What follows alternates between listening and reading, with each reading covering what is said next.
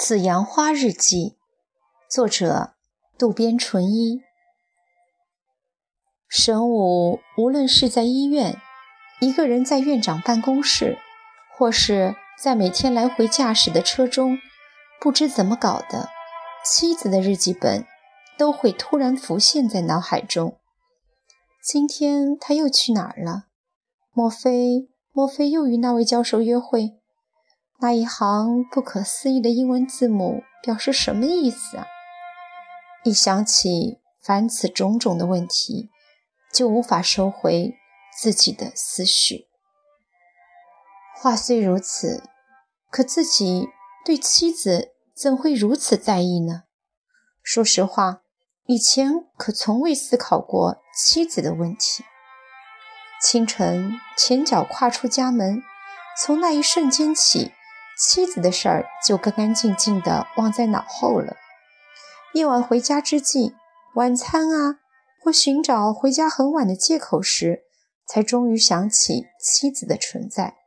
也就是说，尽管妻子是一直在家的，但是却都与不在家一样，空气般的存在。然而，此时只要稍微空闲下来，就在意妻子的事儿了。从前，妻子对自己的举手投足可是十分在意的，特别是于世之在哪儿约会啊，两人在一起干了什么，他全身的每根神经、每个细胞都似乎敏感的变成地雷探测器。而今突然发觉自己也变成那时的妻子了。说句心里话。现在只要与妻子有关的事儿，全都想知道，并非知道了会怎么样。总之，总得先把握住妻子的全部行动。因此，那英文字母的暗号就是问题的症结。一遇到危险的场合，这个暗号必定冒出来。无疑，这里面肯定隐藏着重大的秘密。神武再次把日记本拿出来。将里面出现的两次暗号排列，从不同的角度进行思考。经过无数次的思考，将英文字母变换着排列，终于捕捉到一个重要的启示：莫非这些英文字母只是去掉了母音的最初的拼字标记？比如前面日记中记载的 FTTB。意味着在此，以下的 S N S I N 意味着被先生拥抱。没错，混蛋！生物不禁粗鲁地叫骂起来。事到如今，妻子与那个男人发生了关系，这是毋庸置疑的了。这种事情，你以为能骗得了我吗？单单这些刺眼的英文字母就令人怒发冲冠了。生武忍不住将日记本狠狠地摔在地板上。妻子水性杨花，红杏出墙，与那个男人已经关系过深过密，这都已经成为铁板钉钉的事实了。是可忍，孰不可忍？生物恨不得立刻就将日记本。摆在妻子眼前，让他坦白交代，叩头谢罪。而今妻子淫荡不争，真是连他那张脸都不想看见。不过，这样的话，妻子以牙还牙，也把自己的事儿抖落出来，朝自己哭喊叫嚷起来，那么夫妇就会一同陷于烂泥沼而不能自拔。生物好不容易控制住自己的情绪，为避免这种危机，必须保持足够的冷静。再也不想看第二次了。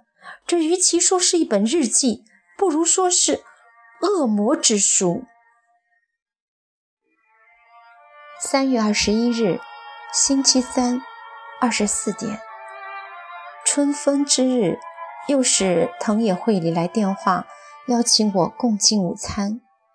今天学生时代的好朋友真纪也一块来了，在惠里家附近的比寿餐馆，三人都仿佛回到了学生时代，情绪高涨，谈话无拘无束，真带劲儿。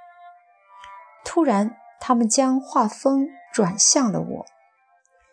哎，芝麻子，你最近好像越来越漂亮了。哪有的事儿啊！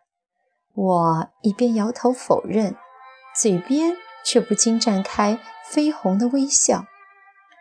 这时，真纪的手机响起来，会里见真纪起身，见缝插针，像早就预备好了话题似的。将脸凑过来，真纪说的对哦，你最近神采奕奕哦。说着说着就逼近我，差不多了吧？将你的相好坦白出来吧。我想了一会儿，觉得跟他们说出来也可以，就坦然的回答：教国文的清源先生还记得吗？啊？想不到是是那位先生。会里一下子张口结舌，一句话也说不出来。中途真纪回到座位，这个话题一下中断了。晚上回家之后，会里又来电话，我利用这个机会，就将对先生。溢满于胸中，似乎要崩裂流浆的感情，一五一十的全部直率地吐露出来。干得好，会里赞成我。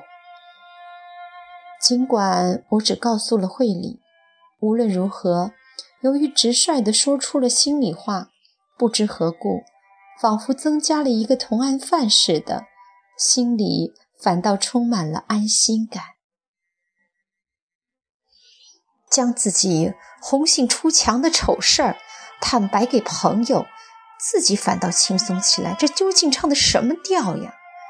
这朋友也可真是朋友，听到这种事儿反而加进鼓劲。妻子们干的事儿完全是智力幼稚且为所欲为的，真是令人惊讶的无言以对呀。三月二十四日，星期六，二十三点。至此，于先生的每次约会、吃饭、情人旅馆以及出租车费，全部都是先生支付的。总觉得不好意思，但是先生一说师徒关系理应如此，就次次承蒙了厚意。听说先生下个月月初生日，为回报平日之礼，想赠送一件特别饱含爱情的礼物给先生。最好是手工制品，而且是先生平时总不离身的礼物。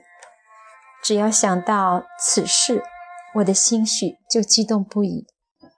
最初，我打算织件先生在早春季节能够穿着的薄毛衣，同样的编织两件，与先生成双成对。即使不能同时穿，但只要一想起先生与自己穿着同样的毛衣，就能够感到先生此刻就在身旁。然而，先生有夫人，织毛衣或许反而给先生带来麻烦。经过种种思虑，最后决定给先生手工制作一个靠垫。但凡是先生，都会有轻度腰疼的毛病了。有时看到先生的手不经意地放在腰边做护腰的动作，也许。并非什么大病，但写论文时要背后有个靠垫靠着，肯定会舒服得多。而且靠垫或许也可以放在大学教授的研究室里吧。于是我立即着手寻找靠垫的布料，并开始刺绣。少女时代从母亲那儿学过日本刺绣，布纹里一针一线。倘若差之毫厘，丝线流动之美就会乱套。如此需要手脑并用的织品，都是为了先生，一针一线都将倾诉和饱含着对先生的浓情蜜意。在客厅专心刺绣时，夏美靠近身边问道：“妈妈在做什么呀？”“想做个靠垫。”“哇，真美呀！这是给爸爸的生日礼物吧？”这么一说，我有点惊慌了。确实，丈夫的生日也快到了，这事儿给干干净净的忘在九霄云外了。不，这是送给朋友的呢。慌慌张张的我解释了一通，夏梅意味深长的望着我的手的动作。为了这位教授。特意亲自寻找布料，亲手刺绣制作靠垫，迄今为止就连自己的丈夫都没有过。她心里都明白，却能够不动声色的做这事儿，绝不能容忍。